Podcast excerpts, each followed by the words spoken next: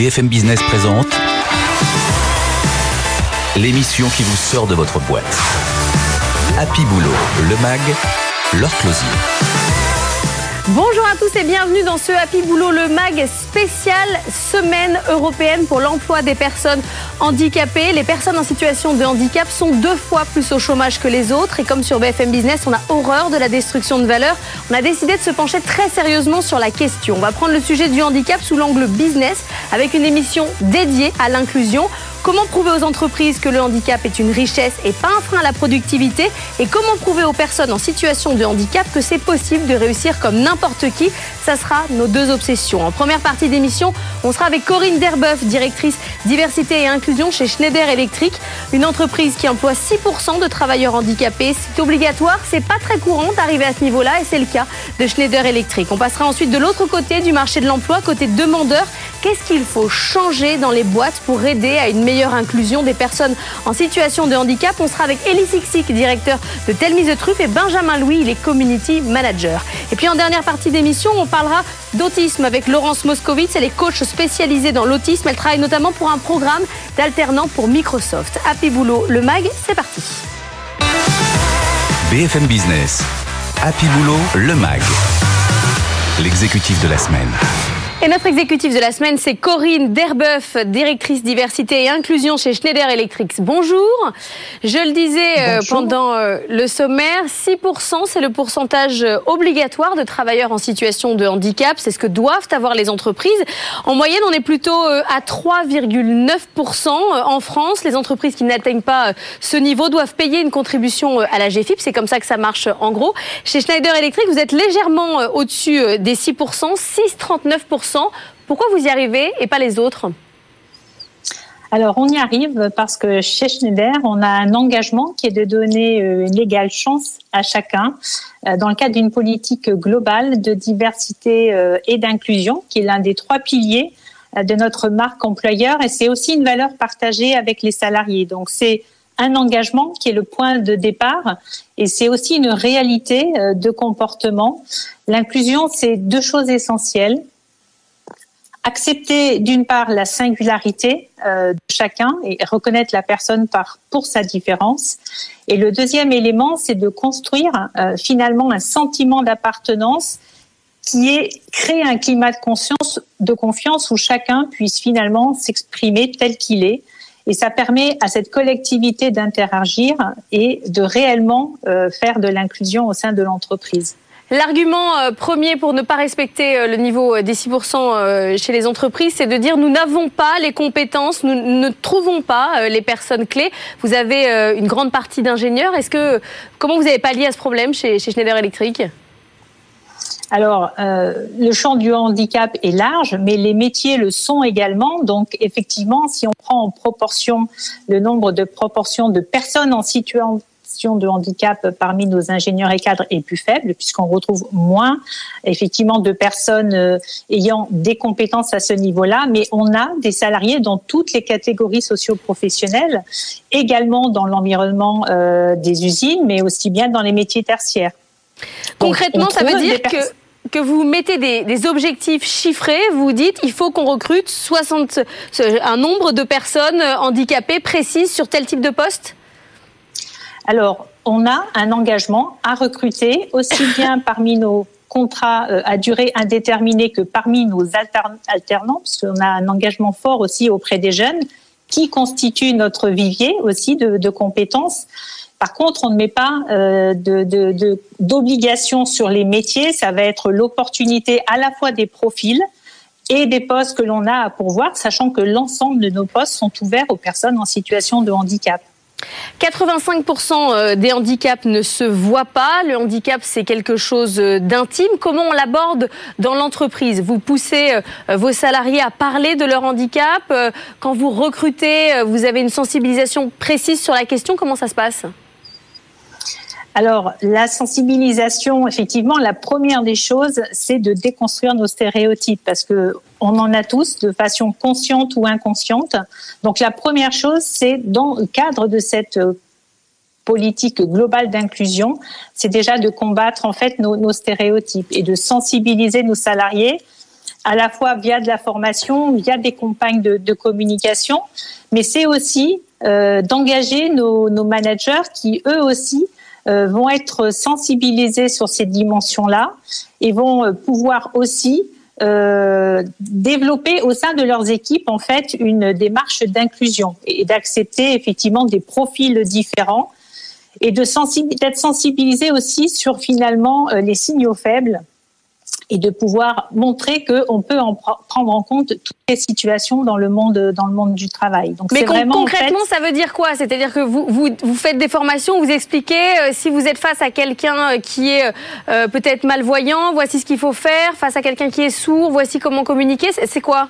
Alors, Déjà, c'est effectivement de permettre aux salariés qui sont dans cette situation-là d'être équipés pour pouvoir travailler. Et en général, le collectif de travail est totalement associé également au handicap de la personne et à la façon dont on se comporte dans ce cadre-là. Donc c'est à la fois une sensibilisation sur quels sont les différents types de handicap, qu'ils soient visibles ou non visibles, et c'est aussi une sensibilisation sur ben, comment je travaille euh, dans un collectif de travail euh, avec des personnes en situation de handicap. Et vous avez été euh, euh, confronté euh, parfois à des peurs, à des difficultés. comment ça se passe? Bien sûr, les de la part des salariés, hein, pas parfois parce qu'il suffit de parler, quoi. Il faut, il faut poser le sujet, quoi. C'est ça. Il faut poser le sujet. Il faut en parler régulièrement. Déjà, on déconstruit beaucoup de craintes en en parlant régulièrement, et on a des campagnes régulières pour ça. Euh, mais c'est parfois aussi, et on engage souvent les, les collaborateurs eux-mêmes qui sont en situation de handicap à en parler avec leurs collègues et leurs collectifs, ce qui bien souvent déconstruit beaucoup de craintes aussi du collectif de, travail. Donc, soit on en parle régulièrement d'une manière assez générale, soit on en parle en situation euh, avec des personnes concernées et leur, leur collectif de travail. Concrètement, vous dites aux personnes qui sont en situation de handicap, expliquez vos besoins, vos besoins dans votre cadre de travail, vos besoins pour communiquer. Soyez clairs sur les besoins. Les, besoins, les besoins, ils sont exprimés bien évidemment et on les prend en compte avec des équipes de, santé au travail.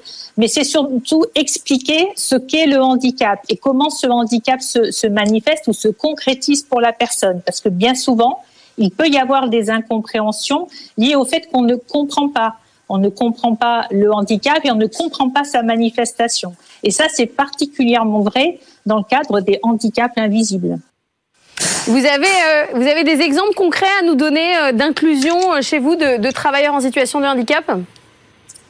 Alors tout à fait. Alors on peut partir de handicaps, on va dire assez lourds, qui peuvent être des handicaps de, cécité par exemple ou de surdité. On a au sein de Schneider un collectif de handicap euh, de personnes sourdes qui sont totalement équipées avec du matériel spécifique qui leur permet, lorsqu'ils ont besoin d'interagir et même de contribuer dans les usines à ce qu'on appelle chez nous des animations à intervalles courts, de pouvoir participer à la réunion sur la, la, la ligne de production avec une tablette et ils ont accès directement à une personne qui leur traduit euh, les échanges en langage des signes, par exemple. C'est un exemple pour montrer comment on va effectivement prendre en compte le handicap et faire en sorte que la personne puisse participer de la même manière qu'une autre. Jusqu'où va euh, Schneider Electric dans, dans l'aide euh, sur le poste de travail? Vous financez euh, l'ensemble de ce dont le salarié a besoin? Il y a une aide extérieure? Comment ça fonctionne? Alors l'aide, elle peut être de différentes manières. S'il s'agit d'un aménagement de poste, oui, bien sûr, on va prendre en charge l'aménagement du poste, mais ça peut être aussi un accompagnement dans le cadre d'un transport pour venir au travail. Ça peut être prendre en compte aussi un besoin collectif, par exemple sur une ligne de production. Hein. Régulièrement, on a et on contribue au financement d'aménagement de lignes de production qui nous permet de garder en situation de travail des collaborateurs. Vous êtes donc avec 6, à 6,39%, la moitié en emploi direct, la moitié en emploi indirect sur le taux de travailleurs handicap. C'est quoi euh, l'objectif? C'est rester à ce niveau-là, ne pas baisser, c'est monter? Alors, euh, c'est de toujours se développer. Après, on a une réforme de la loi qui, modifie un petit peu le, cadre aujourd'hui, mhm. mais c'est de continuer à, bien sûr développer à la fois euh, notre pourcentage de personnes en situation de handicap en emploi en interne, mais aussi en externe. On travaille beaucoup avec le secteur du travail protégé et adapté, notamment par des actions en termes de l'emploi dans un certain nombre d'organismes en sous-traitance avec des entreprises adaptées ou des ESAT. Et ça, ça fait vraiment partie aussi de notre politique d'achat responsable qui contribue à notre taux d'emploi. Merci beaucoup euh, Corinne Derbeuf, directrice diversité et inclusion chez Schneider Electric. On va continuer hein, de parler de handicap dans Happy Boulot le Mac puisque l'émission entière est dédiée à cette question. On va parler de outing. Est-ce qu'il faut toujours parler de son handicap? C'est notre sujet dans Better Together. BFM Business, Happy Boulot le Mag. Better Together. Et on va continuer de parler de handicap au travail et d'inclusion avec nos deux invités. On est avec Elie Sixic, cofondateur de Tell Me the Truth. Bonjour. Bonjour. Agence de communication euh, spécialisée euh, dans la diversité, dans l'inclusion. Et on est avec Benjamin Louis, community manager, fondateur de Cœur Handisport. Bonjour. Bonjour. Euh, Benjamin Louis, vous êtes malvoyant et vous êtes également passionné de sport. Vous faites toute la journée, vous mettez en lumière les initiatives, les gens qui se dépassent. Vous êtes aussi au cœur du programme qu'on a lancé sur BFM Business rôle modèle qui met euh, en valeur des personnalités qui travaillent, enfin des gens, pas des personnalités, des gens tout simplement euh, qui travaillent. Notre sujet aujourd'hui, c'est comment euh, améliorer l'inclusion dans le monde du travail. 15% des travailleurs pourraient être déclarés en situation de handicap, mais ne le font pas. Est-ce qu'ils ont raison, Elie Sexic, de le faire?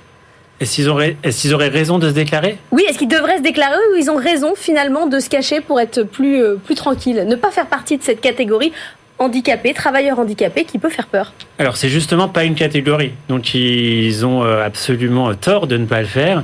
Euh, il n'y a pas d'étiquette mise sur un travailleur en situation de, handicap. Euh, D'abord, c'est une démarche qui est confidentielle. Euh, c'est important de le rappeler à toutes celles et ceux qui nous, qui nous voient et qui nous écoutent. Euh, faire une démarche qu'on appelle de déclaration de une RQTH, une reconnaissance de qualité de travailleur handicapé, c'est une démarche qui est confidentielle, donc on peut être travailleur handicapé sans, que tout le monde soit au courant. Sans que son voisin de bureau le sache, sans que son manager le sache ou que la personne qu'on manage, parce qu'on peut être aussi en situation de handicap et euh, manager. Euh, Mais c'est pas une déclaration officielle, euh, chers amis. Aujourd'hui, je vais déclarer mon handicap. C'est auprès de la DRH. voilà, c'est auprès de la DRH et c'est confidentiel. C'est auprès de la DRH ou des missions handicap ou des organes qui, peuvent exister comme ceci dans les entreprises. Benjamin, vous, quand vous avez candidaté, envoyé des CV, est-ce que vous avez officiellement écrit que vous étiez malvoyant ou vous préfériez ne pas le dire? Non, je, l'ai dit parce que je me suis rendu compte que ça pourrait être compliqué à long terme. Donc j'ai préféré euh, officiellement le faire. Et vous pensez que ça a été euh, un atout, un handicap, un handicap dans le handicap? Euh, Oui, ça a pu être un atout parce que parce que c'était parce que c'était noté et que je l'avais clairement à l'esprit et que justement moi je suis allé sur un sur un forum de l'emploi dédié en fait à ça. Donc du coup forcément c'était une porte d'entrée parce que quand on le déclare, ça veut dire que on peut avoir accès à des forums spécifiques. Et, donc du coup, les, les personnes qu'on a en face de nous, c'est pas un sujet parce qu'elles savent d'entrée qu'on est en situation de handicap. Donc après, c'est basé juste sur euh, bah, les compétences et ce qu'on a envie de faire et l'expérience. Elie Sixic, euh, mmh. le déclarer, euh, s'exprimer sur, sur son handicap, c'est permettre aussi aux autres de, on le disait, on n'a pas besoin de faire une déclaration totale, mmh. mais c'est permettre aux autres de, de communiquer mieux avec vous bah, C'est euh, en fait créer un environnement de travail où on va être, on va se sentir euh, à l'aise et euh, qui va être confortable pour tout le monde. Euh, y a, on peut prendre plein d'exemples, mais si je suis malentendant et que vous ne le savez pas, vous allez me parler, je ne vais pas vous répondre, vous allez me trouver antipathique. Donc vous, vous n'allez pas être contente de travailler avec moi, et moi, je vais pas être très à l'aise euh, de ne pas pouvoir communiquer avec vous. Donc c'est une question de bon sens et d'adaptation relativement pragmatique pour que... Euh, et de communication simple, parce qu'en fait là c'est juste de la, de la discussion. quoi. C'est de la communication simple, c'est très simple dans plein de milieux, le milieu familial, le milieu amical, et paradoxalement, dès qu'on, porte, dès qu'on passe la porte de l'entreprise, souvent on sent qu'il y a un peu plus de, euh, d'hésitation à aborder ces sujets, qui sont des sujets alors certes intimes, mais euh, tout à fait humains et, euh, et euh, Oui, mais parce que de manière générale, dans le mm. monde du travail, la moindre faiblesse, euh, on se dit, euh, je, ça va me porter préjudice. On se dit pas, tiens, ça va en faire une chance et ça, ça va être super. Quand vous utilisez le mot faiblesse, oui. Quand vous utilisez le mot différence, ça résonne de manière bah, différente. Et une entreprise aujourd'hui euh, qui a des profils différents et qui euh, euh, qui, est, qui, qui, représente la diversité de ses consommateurs, de ses clients et de la société en général, c'est une entreprise qui est assez au diapason de, de ses marchés. Vous avez l'impression, Benjamin, qu'il y a encore beaucoup de choses à faire au sein des entreprises pour leur faire comprendre que la diversité peut être une richesse, mais vraiment sur le plan business, effectivement, hum. Consommateurs, acteurs, répondre à des besoins précis dans l'entreprise oui, parce qu'en fait, on a, enfin, les personnes ont besoin de s'identifier. Pour s'identifier, effectivement, il faut une richesse dans les équipes et euh, faut le transmettre du coup à l'extérieur. Parce qu'en interne c'est bien il faut le transmettre en extérieur. Donc c'est par exemple en faisant des publicités en faisant en sorte que je sais pas les magasins soient accessibles et qu'en fait finalement ça soit une boucle vertueuse et que finalement les clients en fait ça déclenche l'envie de se dire bah je vais consommer chez eux parce que voilà il y a, quelque chose qui se passe. Et en fait si la boucle vertueuse n'est pas n'est pas faite bah du coup bah derrière ça suit pas. Et bah finalement les, entreprises se, se coupent de bah, d'une part de marché en fait finalement. Tout simplement. Parce que nous on est des consommateurs comme les autres en fait. Et c'est pour ça qu'en fait tout, tout, doit aller ensemble, c'est-à-dire en interne et la vision en externe. Vous, vous avez besoin de quoi, Benjamin, pour travailler de manière euh, autonome? Moi, j'ai besoin de, de, de, manière autonome bah, d'avoir des logiciels. Donc le logiciel pour, pour voir, pour zoomer. Euh, pour, euh, pour être confortable et pour pouvoir avoir une aisance euh, sur l'outil informatique. et après, on, peut avoir d'autres outils, en tout cas en tant que déficition visuelle. Il existe des loupes agrandissantes, des téléagrandisseurs par exemple pour lire des documents. voilà, il existe plein de plein de technologies qui font que on puisse travailler, je dirais, en autonomie. Pour un surcoût pour l'entreprise qui n'est pas colossal, on parle de logiciels, c'est pas c'est pas énorme. Bah, en fait, une fois qu'on a investi, euh, quoi qu'il arrive, euh, ça peut bénéficier à plusieurs personnes en fonction du matériel. Alors après, il y en a, c'est voilà, c'est particulier, ça va être pour euh, pour une personne uniquement. Mais c'est vrai qu'au final, le, le, budget est, est peu conséquent par rapport à, à ce que ça peut amener en fait à l'interne. Parce que justement, un salarié qui a tout à disposition, justement, c'est là où il va être bien et qu'il va pouvoir travailler, euh, je dirais, euh, convenablement, où il n'y aura pas de, il y aura pas de questions à se poser, et euh, c'est là où ça fonctionne, je dirais. Elie Sixi, vous faites de la pédagogie dans les entreprises mmh. régulièrement, vous faites des campagnes de, de communication. C'est quoi le, le, plus gros, la plus grosse chose qui, qui empêche l'inclusion C'est la, la peur. C'est par exemple Benjamin, on, on le connaîtrait pas, on, on, dirait, moi je vais pas lui envoyer un mail à Benjamin, il va pas pouvoir le lire. Ben, c'est exactement ça. Donc c'est l'exemple. En fait, il le euh, lit parfaitement bien.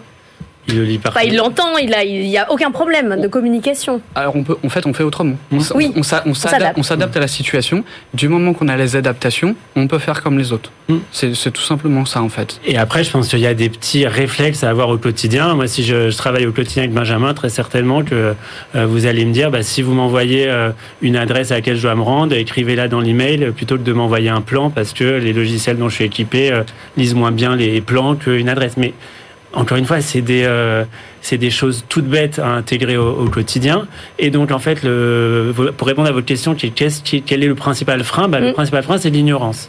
Et euh, la principale solution, pour nous, c'est de communiquer. Et donc de communiquer à travers des exemples comme euh, celui de Benjamin, euh, comme celui d'en fait de plein de collaborateurs euh, dans l'entreprise qui ont des besoins spécifiques à, des moments particuliers de, de leur carrière. N'oublions pas qu'un handicap peut être aussi temporaire. et donc communiquer, communiquer. Alors cette semaine est super parce qu'il met un coup de projecteur sur le sujet du handicap au mm. travail, mais il y en a 51 autres euh, où il y a, la réalité ne change pas et où l'exemple et la preuve par l'exemple est, euh, est, tout aussi précieuse. Ce qui veut dire qu'il faut euh, pousser à la communication, il faut pousser d'une part les travailleurs en situation de handicap à parler de leur mmh. handicap autour d'eux, mais aussi les autres salariés à s'intéresser aux autres, à poser des questions. Parfois, on, on, a peur en fait de pas de déranger, mais d'aller dans l'intime. Ça peut, il faut, il faut quitte à faire des bourdes, il faut quand même discuter, Benjamin. Ouais, il faut discuter, il faut briser la glace. En fait, il faut il faut pas laisser des questions en suspens parce que c'est là en fait où sur le sur le moyen ou long terme, c'est c'est pas bon parce que voilà, les, gens restent sur leurs questions et des fois sur des préjugés qui sont qui sont pas bons en fait. Alors qu'en discutant, en brisant la glace, bah du coup ça permet de bah, de dire bah non en fait tu imagines ça, mais en fait c'est c'est comme ça que ça se passe. Et en fait voilà ça, permet aussi de d'entrer en relation tout simplement en fait, en relation, communiquer et, c'est vrai que c'est important. C'est important et je pense qu'en entreprise aujourd'hui, c'est pas assez fait. Merci à tous les deux d'avoir été avec nous. Elie Sixic, cofondateur de Telmise de Truffe et Benjamin Louis, community manager et cofondateur d'Handiker Sport. On va continuer de parler de handicap à travers l'autisme. Est-ce que les autistes sont forcément uniquement des stars dans la tech? Quel est l'autre côté du miroir? C'est notre sujet tout de suite. BFM Business. Happy Boulot, le MAG. Business Case. Et on va parler d'autisme. On est avec Laurence Moscovitz. Bonjour. Bonjour Laurence. Vous avez créé euh, Talent Atypique. Vous êtes coach spécialisé dans l'accompagnement des autistes aspergés. Euh, on a l'impression parfois que l'autiste est devenu la star des boîtes de latex, celui qui fait toutes les tâches que les autres ne veulent pas, celui qui amène des process. C'est presque devenu sexy. C'est quoi euh, l'envers du décor?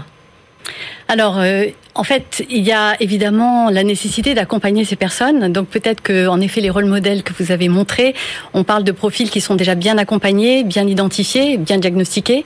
Mais c'est vrai qu'il y a évidemment euh, tout en arrière-plan un processus de préparation de ces personnes-là. Déjà, il faut que ces personnes soient compétentes.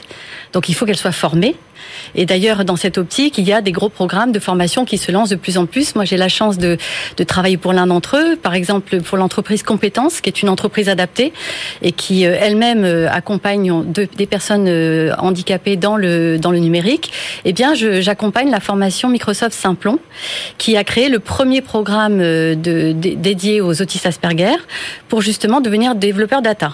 Et voilà, on peut constater qu'avec une formation intensive et des adaptations pédagogiques et un coaching, il y a véritablement un succès à la clé puisqu'aujourd'hui on ils sont en alternance, ça fonctionne comment? Alors voilà, ils viennent de commencer l'alternance. On a déjà trouvé l'alternance pour six d'entre eux. Il nous reste trois alternances à trouver. Donc euh, d'ailleurs, si si des entreprises sont intéressées aujourd'hui, qu'elles n'hésitent pas puisque c'est des profils qualifiés, des, des futurs data scientists et analystes. Et aujourd'hui, euh, voilà, c'est vrai que c'est un succès et surtout ce type de programme qui est un programme pilote a vocation de se développer de plus en plus. Ça veut dire quoi? Ça veut dire qu'on croit aujourd'hui au potentiel des personnes autistes et qu'on a envie de pouvoir révéler leurs talents. Parce qu'on a compris le besoin aussi et ce qu'ils pouvaient apporter dans l'entreprise. Mais il a fallu quoi? Faire beaucoup de pédagogie, faire euh, la preuve par l'exemple? Alors déjà, on va dire qu'il y a beaucoup d'initiatives qui se passent à l'étranger. Donc euh, que ce soit aux États-Unis, en Israël ou même dans les, pays euh, d'Europe du Nord, il y, a, déjà beaucoup de, choses qui se passent. maintenant, tout ça est encore très nouveau il faut l'admettre. Il y a l'émergence des métiers du numérique, très clairement, qui, offre sont une chance, qui est une opportunité, parce que à la fois c'est des métiers qui recrutent, et à la fois, il y a une palette de métiers qui est très importante parce que ça va aussi bien du développeur d'applications, de, de, sites, euh, sur la cybersécurité, le, le, big data, mais aussi les métiers plus créatifs comme les jeux vidéo, etc. Donc finalement, pour les personnes du spectre autistique, il y a finalement beaucoup de, de, possibilités en lien avec leur profil. Ce qui veut dire que l'évolution, le digital a donné un, un marché, une possibilité d'emploi. On recevait euh, dans, dans Rôle Modèle, le programme qu'on diffuse sur, euh, sur l'ensemble de, euh, de nos réseaux, une jeune autiste qui nous disait le télétravail, pour moi, c'est aussi. une chance énorme. Je suis très bien chez moi et, et c'est une chance. Alors c'est vrai, comme on le, on le sait, pour, on va dire, pour certaines personnes autistes, on va dire que le lien à l'autre, l'interaction sociale, ça fait partie des mm. difficultés.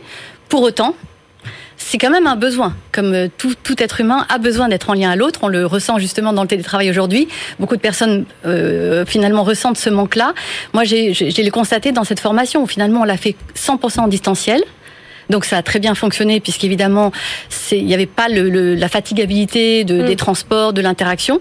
Mais, pour autant, quoi. Ça, ça n'oblige pas. Mais à se pour autant, et justement, on a créé beaucoup de groupes collectifs, on a fait beaucoup de coaching collectif pour justement générer ce lien à l'autre et finalement simuler ces situations de de, de, de collectif. Parce que aujourd'hui, euh, même si la personne va travailler derrière un écran, elle a besoin de travailler en équipe, quel que soit le métier du numérique. Donc il faut aussi que la personne développe ses capacités relationnelles pour pouvoir faire ce métier-là. On a avancé sur la question euh, de la preuve de l'intérêt d'embaucher des personnes euh, en, situation de handicap. Mais qu'est-ce qu'il faut encore faire dans les entreprises pour avancer et augmenter? Je, je fais que de le dire depuis le début de l'émission, on n'arrive pas à ces 6% euh, obligatoires. Qu'est-ce qu'il faut faire pour C'est vrai que ça fait 33 ans que la loi existe. Oui, mais on n'y arrive pas. On, préfère toujours payer. On n'y arrive pas. On préfère payer. Alors voilà, c'est comme vous, on l'entend souvent. Il y a cette fameuse peur de ne pas savoir. Donc, qu'est-ce qui déjà à la base peut permettre de lever ce frein-là, c'est la connaissance, évidemment, la formation, la sensibilisation. Mais pas que pendant une semaine, évidemment, pendant tout, tout, tout le, en filigrane, auprès aussi bien des missions handicap, mais surtout auprès des managers. Donc c'est vrai que euh, finalement, le levier, ça va être d'expliquer aux managers l'opportunité que représentent ces talents, qu'est-ce qu'ils vont pouvoir leur apporter, parce qu'on le sait, ils ont des prédispositions. Alors pas tous, et puis pas mm. toutes, évidemment, pas toutes les prédispositions, mais c'est vrai qu'il y a cette appétence pour les métiers de la tech, parce qu'il y a ce sens de l'observation, il y a ce sens du détail, il y a, ce, il y a cette euh, vision euh, unique, cette pensée unique que peuvent avoir les personnes avec autisme, et ça c'est très riche pour l'entreprise. Donc les, les, les managers, ils voient de plus en plus un intérêt, et s'ils sont bien accompagnés, évidemment, on va dire que ça, ça va permettre de, de, créer un pont. Moi, c'est comme ça que je travaille. C'est finalement faire une passerelle entre le monde autiste et le monde de l'entreprise. Merci beaucoup, euh, Laurence Moscovitch, d'avoir été avec nous euh, dans Happy Boulot le Mag. On continuera de parler de cette question de l'inclusion, du handicap au travail en dehors de cette semaine euh, européenne pour l'emploi des personnes handicapées qui finit dimanche. Mais c'est un sujet qui fonctionne toute l'année. À très bientôt sur BFM Business. Je vous souhaite un excellent week-end. BFM Business, Happy Boulot, le MAG. L'émission qui vous sort de votre boîte.